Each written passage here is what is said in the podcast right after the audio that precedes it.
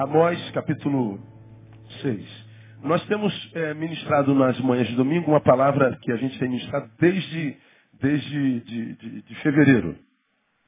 E nessa manhã a gente não vai entrar no estudo, mas eu vou deixar uma palavra que vai ser ponte para o que a gente começa a ministrar na semana passada. Nós estamos desde fevereiro falando. Ah, fevereiro é quando eu volto de férias, janeiro eu tiro férias, passo um mês longe. Mas longe mesmo, desligo o celular e não atendo o celular. Eu não levo nem calça comprida para quem me encontrar lá, não me convide para pregar, porque eu não vou, não tem calça comprida. Ah, em janeiro eu me entrego às minhas três mulheres, mulher e duas filhas, para quem não me conhece, não é?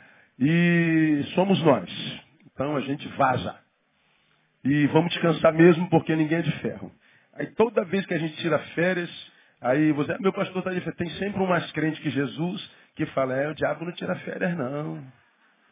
Aí eu sempre digo, por isso que ele vive no inferno. Como eu não quero viver no inferno, eu tiro férias. E tiro um mês porque eu não posso tirar dois. Se eu pudesse tirar dois, eu tirava também.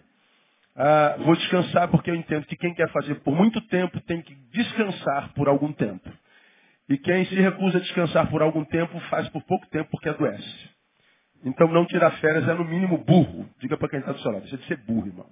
É, descansa. Né? Deus descansou. Então eu, eu tiro férias em janeiro e voltei de férias. No mês de janeiro, coincidentemente, uma pergunta me foi feita muito regularmente. Três, quatro, cinco pessoas. Pastor, como é que eu faço? Como é que a gente faz para se manter equilibrado nessa vida maluca? Como é que a gente consegue não enlouquecer com tanta desgraça, miséria, violência? Todo mundo pirado, se gritar, pega doidão, não fica um, meu irmão. Ah, tá todo mundo doido, cara. Tá todo mundo louco, todo mundo surtando, gente abandonando mulher, filho, marido, gente se tornando pedra, violência atrás de violência, gente refém do corpo, só pensa em si. Gente doente, gente que larga histórias assim, ó, de, de, de conquista de presença de Deus para cair numa aventura. Pastor, o que está acontecendo com essa gente? O que está acontecendo com a sociedade? Tanta morte, tanta impunidade. Como é que a gente faz para não enlouquecer? Aí eu comecei essa série de sermões que eu dominei, denominei Vida Devocional para quem busca longevidade e equilíbrio. Como nessa vida doida, corrida, desenfreada, eu consigo equilíbrio, pastor. Vida devocional. Ou seja, uma vida espiritual que vai além do templo, além do domingo, além do culto, além do ajuntamento. Vida devocional se desenvolve no quarto e não aqui. Porque mesmo os que aqui estão todo domingo estão enlouquecendo. Eu vejo gente ficando maluca aqui na nossa igreja todo dia, mano. Pirando. Gente, gente que, meu Deus do céu, onde é que esse cara está com a cabeça para fazer uma, uma besteira dessa? Meu? É loucura. E ouve a mesma palavra que você ouve, a mesma palavra de qualidade, a mesma comunhão, a mesma bênção que você tem aqui, ele tem, mas está enlouquecendo. Porque não basta vir à igreja, não basta frequentar um culto, não basta fazer uma oração, cantar umas musiquinhas. Essa reunião termina, mas o culto não pode terminar. Tem que continuar a nossa vida no quarto todo dia. Quer longevidade, quer equilíbrio, não quer pirar, irmão. Tem que viver uma espiritualidade que vai além do domingo, além do culto, além do ajuntamento, além da reunião. Quarto. Quarto tem que ser mais do que um dormitório, tem que ser um lugar onde tem um altar. Porque foi ele que disse, tu quando orares entra no teu quarto. Não é entra na tua igreja. Vai orar, vai desenvolver o teu relacionamento comigo, que você já aprendeu que oração é o que transforma o nosso encontro com Deus em relacionamento. Quando eu aceito Jesus, eu me encontrei com Ele. Não quer dizer que isso vai se transformar num relacionamento. O meu encontro com Ele, aceitei Jesus. Isso vai virar relacionamento ou não? Depende. Porque se eu me esbarrei com Ele, foi porque a Sua palavra me encontrou. Então até agora só ele falou. Quando eu oro, aí sim é um diálogo, é relacionamento. Porque se ele fala comigo, eu não falo com ele, não é relacionamento, é um monólogo de duas pessoas. Logo, logo acaba. Então tu vê essa geração de crentes que estão no caminho aí. Tiveram no altar, hoje estão no fundo do poço, vivendo uma vida miserenta. Aí você fala, você é aquele mesmo que já teve lá, cara? Foi bênção, refeição, só aquele mesmo. Como é que você chegou aí? É, só frequentando o culto. Pode acontecer comigo, contigo. Quantos pastores já passaram por ficaram doidos? Quantos crentes você conhece? Quantos de vocês não está aqui está doido, está perdido? Não tem mais fome espiritual nenhuma. Pedaço de carne andante, esperando a morte física chegar, porque a espiritual já, já alcançou. Por quê? Porque nós entramos no templo, nessa igreja maluca, na qual se transformou a igreja evangélica, tem culto todo dia, de 8 às 22. 22 começa a vigília. E continua todo mundo doido. Todo mundo maluco, a família toda arrebentada, as emoções arrebentadas. Porque Jesus disse, tu quando orares entra no quarto, é no quarto. No quarto é que ele, porque você está em secreto, aí não precisa usar roupa de pastor, linguagem de pastor, não precisa, como eu tenho ensinado os irmãos, impostar a voz, amado Deus, aleluia. Não precisa nada disso, é só sentar, Deus, o bagulho está doido. E a chapa está quente, não estou aguentando, o que, que eu faço? Ele sabe falar essa língua também. Lá não precisa é, orar com a voz rebuscada. Augusto Deus, genuflexo na sua inacessível. Não, não. Para de palhaçada, meu filho. Aqui no quarto você não precisa botar máscara nenhuma. Você pode ser quem você é, porque eu sei quem você é. Não precisa fingir que você é mais crente que você é, porque eu sei que você não é isso tudo. Todo mundo pensa que você é, mas eu sei que você não é. Então não vem de palhaçada não. Aqui no quarto, seja você. Diga quem você é. Você está em secreto, então em secreto você não precisa botar máscara. Eu vou te abençoar no secreto do teu ser. Aí você vê Deus assim, mostrando para você que ele não entra em crise com a tua crise. Que quando você diz, Deus, olha aqui que eu sou, já sabia, ô mané. Agora o que eu não sei é se você sabia que você era assim. É lá no quarto. Vida devocional. Mostramos para vocês o que, que acontece quando a nossa vida devocional é como é do crente contemporâneo. Dominical, instantes esporádicos, aquela oraçãozinha de descargo, desencarrego de, de consciência antes do almoço, e aquela quase hipócrita antes de dormir. Você já está cambaleando de sono, de cansaço, puf, esqueci de orar. Oh, Deus, não estou obrigado por esse dia. Puf, de novo. Aí quer que Deus ouça esse negócio. Faz aquela oraçãozinha antes do almoço que é, é é, faça mal, faça bem, em nome de Jesus, amém. Aí diz, não, é é, hoje eu orei. Orou nada. Você não orou nada. Quando a nossa vida devocional é só isso, nós mostramos em Osés capítulo 4 no que, que se transforma a sociedade, no que, que se transforma a nossa vida. E nós estamos desde fevereiro, estamos em agosto, então estamos há seis meses ministrando esse negócio. E na semana passada nós começamos a segunda parte do texto, que nós falamos, olha, se a sua vida é assim, as consequências estão sobre a sua vida, você está aí ficando pelo caminho, vivendo uma vida espiritual mentirosa. Todo mundo imagina que você é essa santarrona toda que você disse, que você é de santarrão tudo você disse, está sempre escandalizado, com um palhaço da igreja, com um pastor sem gravata, com um brinco na orelha do irmão, com um cabelo arrepiado da irmã, e, ó, Jesus, e você ganhou quantas almas para Jesus nos últimos 40 anos? Sua família é, foi quanto abençoada por você nos últimos 220 anos?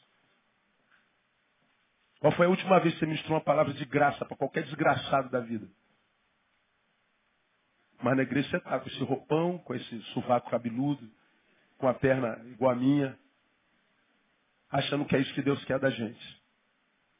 Aí quando o ser é esmagado pelas adversidades da vida, aí não sabe por que, que não, su não suporta não sabe, Deus, onde é que tu estás? No mesmo lugar de sempre. Só que eu não me relaciono com essa imagem que você é, com essa mentira que você é. Porque eu sei o que vai dentro da sua cabeça e vai dentro do seu coração. Aí você aprendeu nesse tempo que Deus não se relaciona com esse ser que nós somos na igreja. Deus se relaciona com aquele ser que nós somos quando não tem ninguém olhando para nós. E nós sabemos que nós somos um na coletividade e somos outros na individualidade.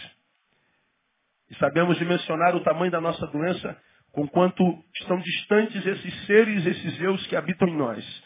Quanto mais longe o eu que eu sou internamente do eu que eu sou coletivamente, quanto mais longe isso que eu sou aqui em público está longe daquele ser que eu sou quando não tem ninguém me olhando, quanto mais longe, mais doente eu sou. Agora, quanto mais perto esse ser coletivo está do meu ser subjetivo, se eles não são tão diferentes no público ou longe do público, mais saudável eu sou. Eles nunca serão os mesmos. Mas quanto mais próximos, menos hipocrisia. Quanto mais longe, mais hipocrisia. Quanto mais hipocrisia, mais doente. Quanto menos hipocrisia, menos doença, mais saúde. seis meses falando sobre isso. Nesses seis meses ainda assim um monte de gente já pirou. Não é? Aí nós falamos como é que a gente reverte esse quadro. Pastor, como é que a gente desenvolve uma vida devocional que faça bem para a nossa vida? Como é que a gente faz isso? Quais são as técnicas? Primeiro, não a técnica. Nós começamos dizendo na semana passada que nós precisamos voltar a valorizar a palavra. Não só ouvir a palavra que sai da boca do pastor Neil, do pastor fulano de tal, do apóstolo tal, do bispo tal, do bispo primaz tal, da dona Maria tal. Ah, não, nós precisamos eh, desenvolver o estudo pessoal da palavra. E nós falamos por quê? Hoje, é, eu só vou mostrar alguma coisa da palavra. Na domingo que vem a gente volta para o nosso estudo. Eu tenho 15 minutos para fazer isso e nos outros 30 a gente vai celebrar a ceia. Amós capítulo 6 diz, capítulo 8, Deus fala sobre uma palavra do tempo do fim, eu acredito assim, que vai acontecer na terra, que tem a ver com a palavra, eu acredito que esse tempo já chegou.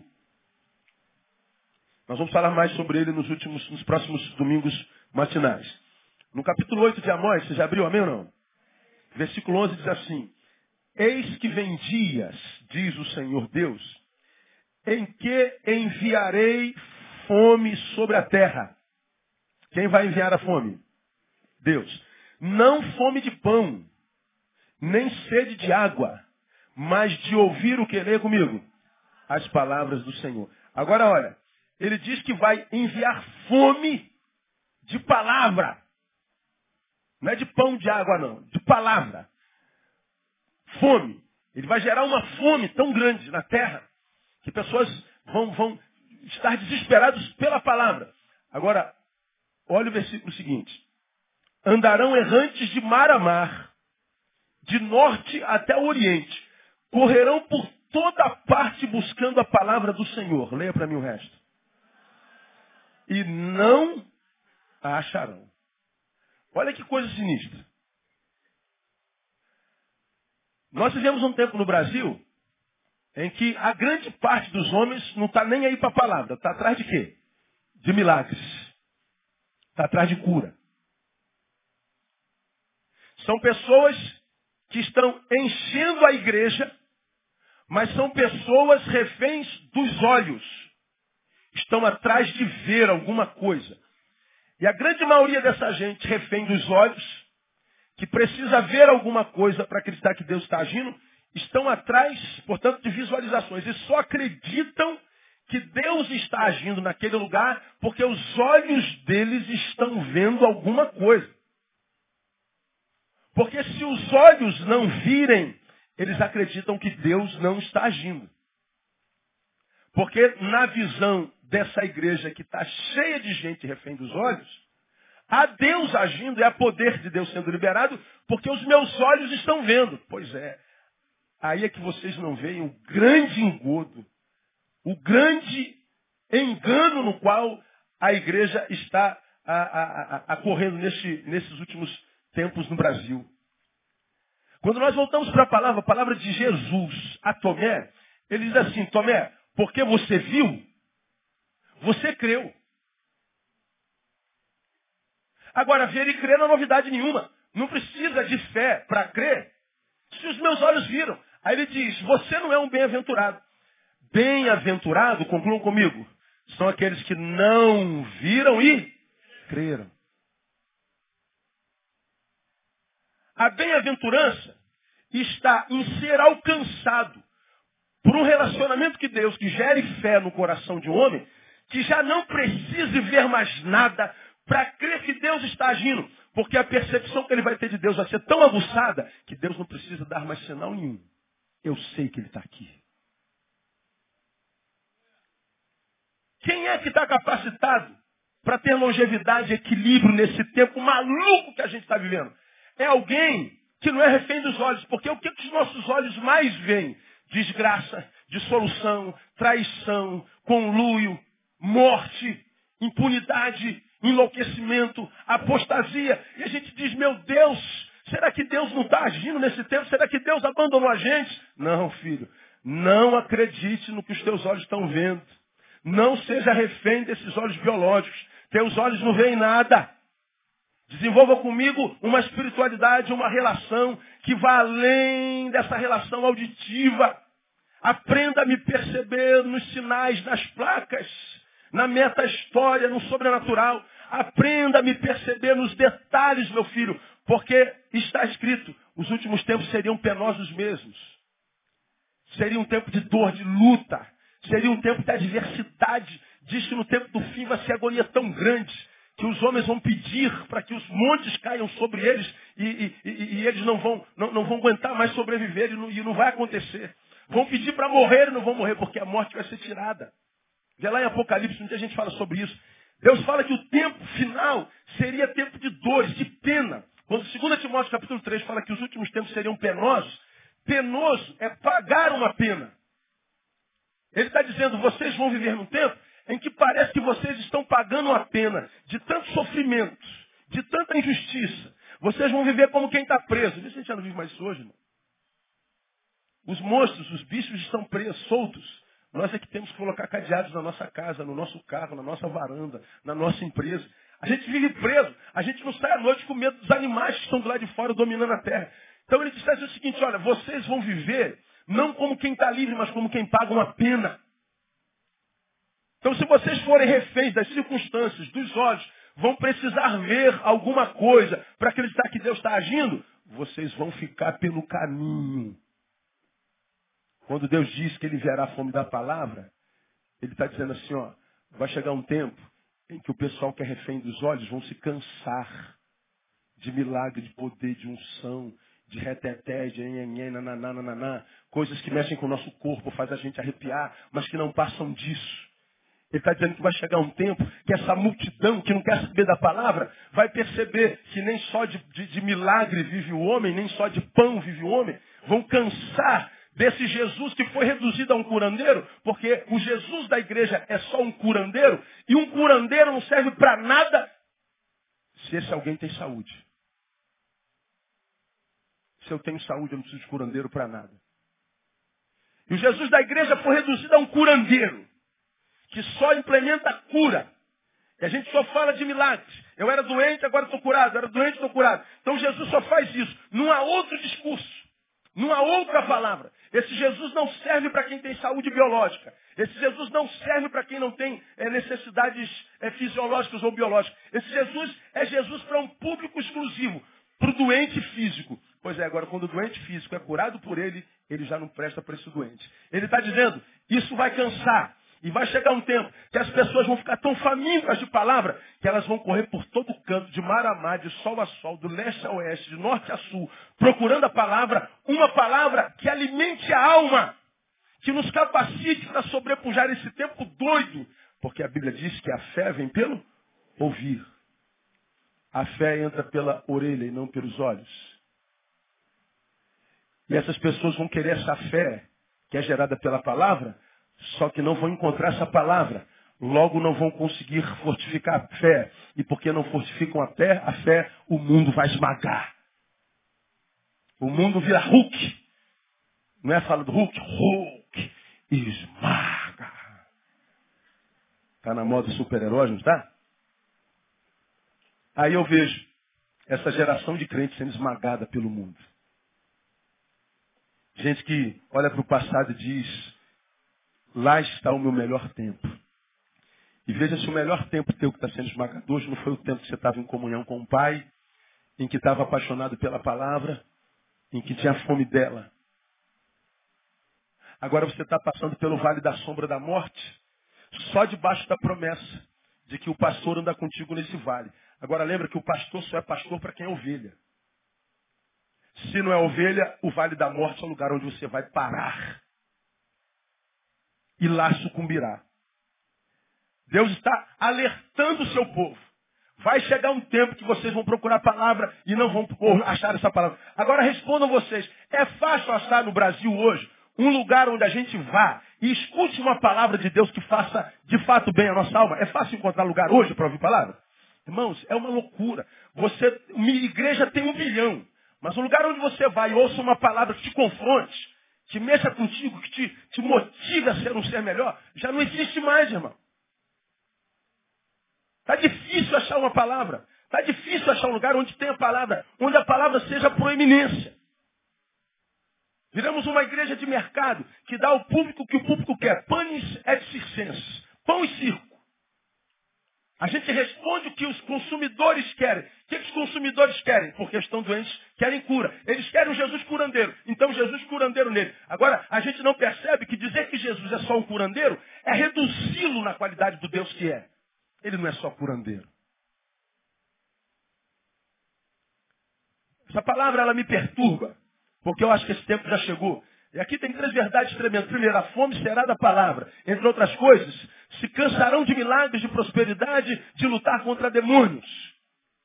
Vão cansar disso. Porque estão lutando contra os demônios sem fé, porque a fé gera pela palavra. Vão cansar de lutar contra demônios. E o demônio que outrora venciam, agora os vence. Faltou palavra. O texto fala que a fome se dará pelo descaso para com a palavra de Deus. Ou seja, a secundarização dessa palavra. Porque nós estamos com tanta necessidade, voltados estamos para ela, que a gente quer suprir a necessidade do nosso corpo, da nossa vida. Então a gente não tem tempo para a palavra. A gente dá a palavra o tempo que sobra no nosso tempo. Quando sobra. Você e eu sabemos que nós lemos a palavra muito menos do que nós deveríamos ler. Você admite isso, amém ou não? Muito menos. Se a fé vem pelo ouvir a palavra e a gente tem pouco contato com a palavra, a nossa fé é pequena. Só que a gente não sabe disso. A gente só vai saber disso quando a vida esmaga. Aí quando a vida esmaga, a gente percebe que a gente não tem fé. A gente não tem substância espiritual capacitada para que a gente sobrepuja a crise conjugal. A gente não tem fé, músculos espirituais para que a gente suporte o peso da vida quando o desemprego vem, quando a depressão chega, quando o filho se perde, a gente não sabe o que fazer. A gente descobre que não tem músculos espirituais que não foram gerados pela palavra, porque a, a, a família está se dissolvendo, a empresa faliu, os inimigos se voltaram contra, o tsunami passou na vida e a gente simplesmente não sabe o que fazer. A gente não sabe como se portar. A gente não tem conhecimento. E o meu povo está sendo destruído porque ele falta conhecimento. É a palavra que nos capacita, irmão. A fé entra pela orelha, vem pelo ouvir. Quando você se torna refém dos teus olhos, você está dizendo que você está entrando na fila daqueles que ficarão no caminho quando a vida começar a esmagar. Ontem foi a, um culto de 10 anos do, do, do, do, Anderson e da Gisele. Fizemos um culto bonito no tabernáculo. E Anderson e Gisele foram adolescentes aqui. Aí tinha um monte de gente que foi adolescente com eles ontem. Aí estavam tirando foto, estava vendo, né? Quantos no Senhor e quantos longe do Senhor.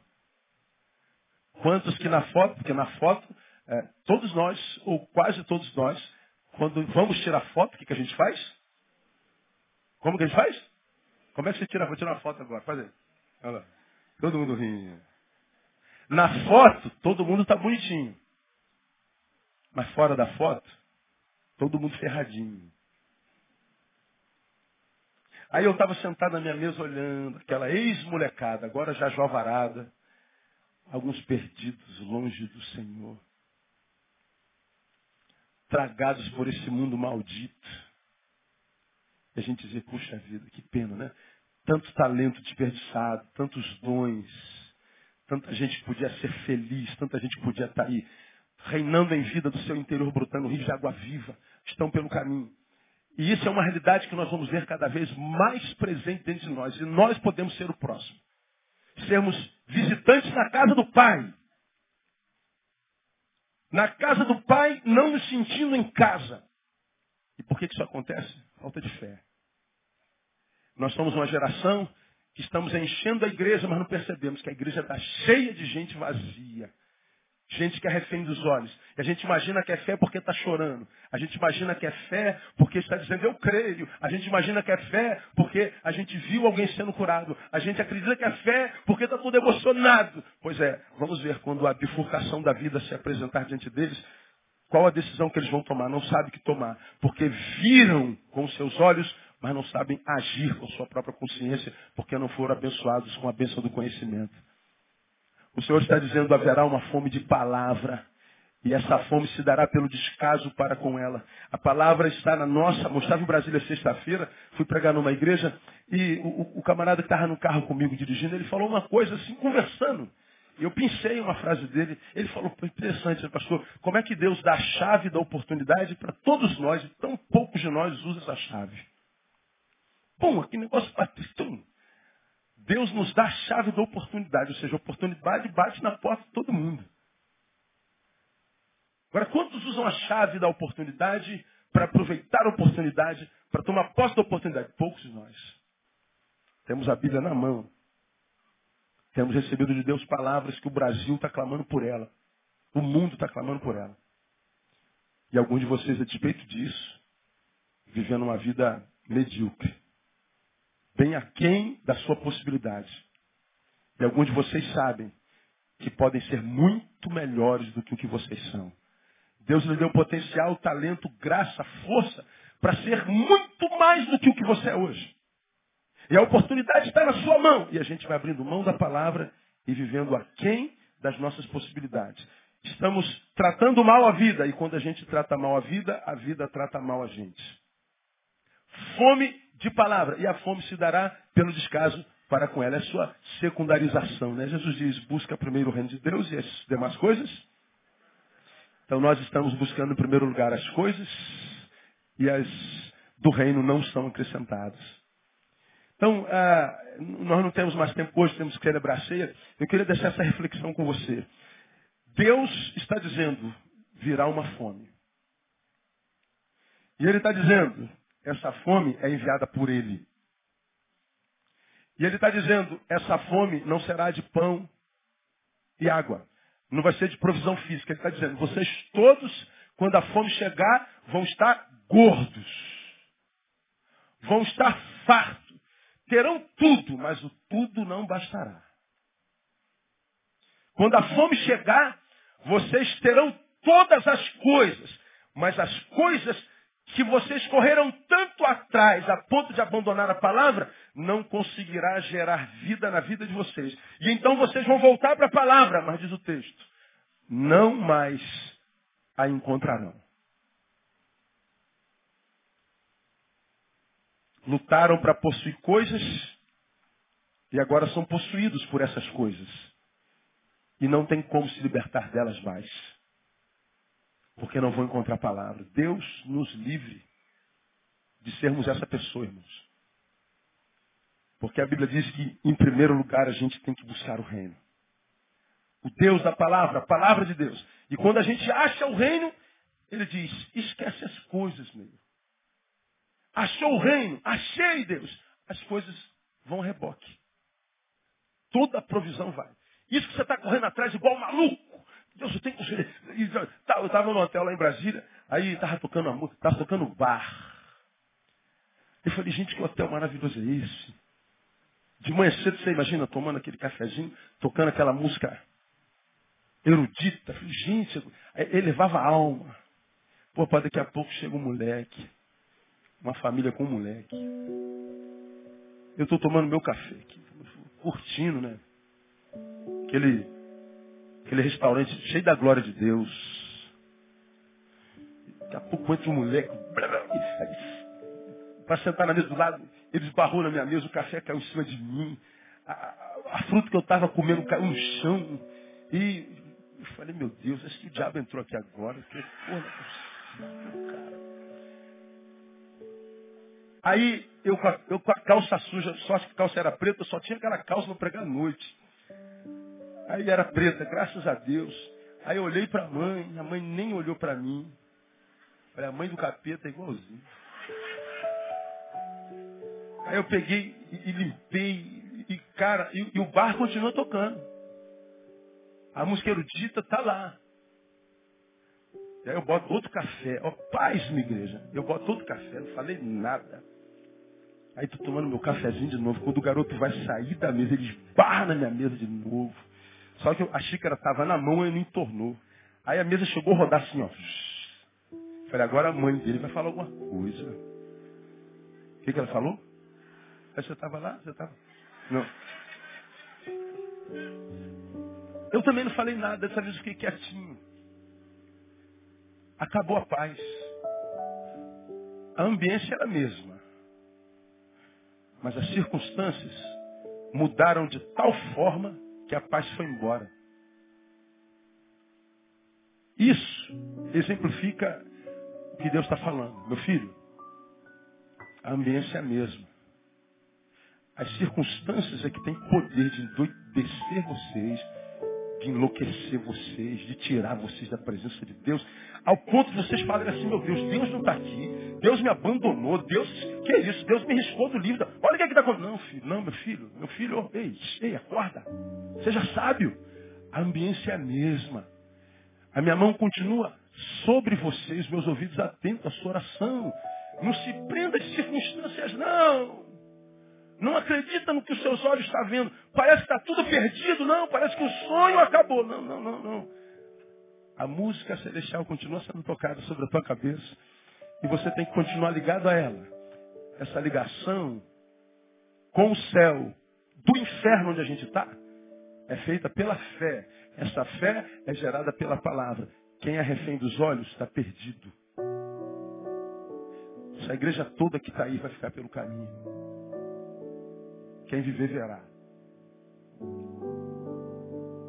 Porque o povo de Deus é um povo que ele chama para si, e é um povo que ama a sua palavra, porque ele diz, nem só de pão vive o homem, mas de toda palavra que procede da boca de Deus. Nem só de pão ele está dizendo, também de pão, lógico, você precisa da provisão. Mas não é só isso.